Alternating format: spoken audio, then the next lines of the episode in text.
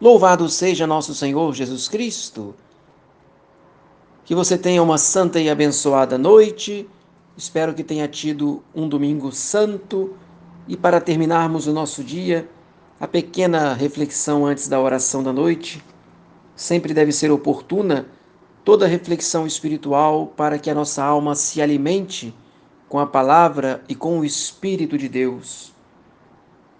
E nós estamos então sendo desafiados a cada dia nesse mundo contemporâneo, com tantas influências de todos os lados, tantas ideologias, tantas perseguições, tanto ódio a Deus, à fé, à religião.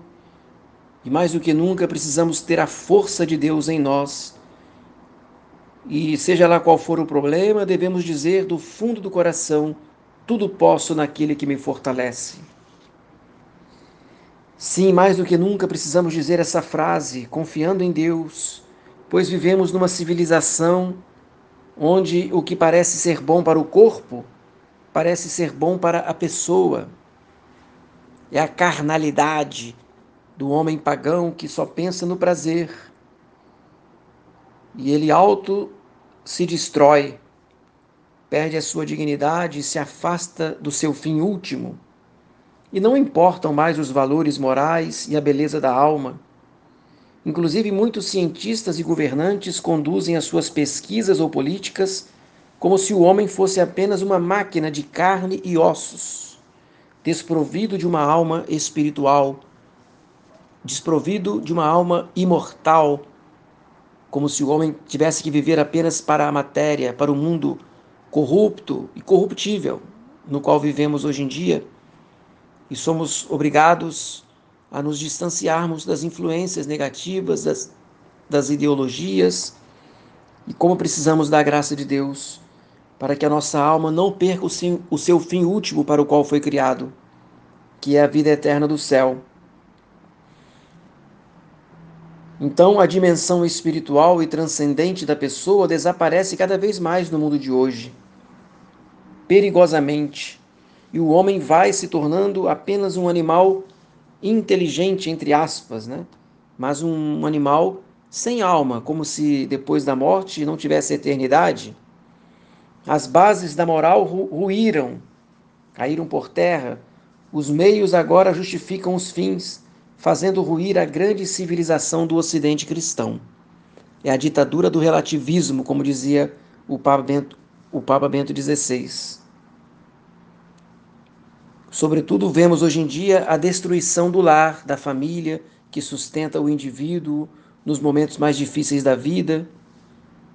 E quem não tem família? Para esse, a luta é muito mais árdua e as angústias se multiplicam.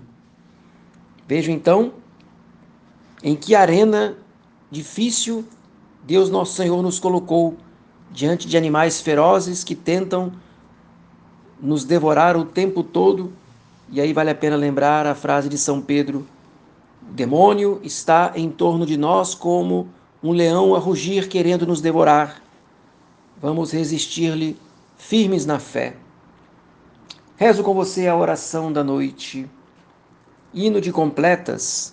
Tendo a luz desaparecida, nós vos suplicamos, Criador de todas as coisas, que sejais por vossa clemência nosso protetor e nosso guarda Longe de nós os sonhos e os fantasmas da noite, reprimi o nosso inimigo a fim de que nada manche nossos corpos. Salvai-nos, Senhor, enquanto estamos acordados, e guardai-nos durante o sono, a fim de que vivemos, a fim de que vigiemos com Cristo e descansemos em paz. Oremos, visitai, Senhor, nós vos suplicamos.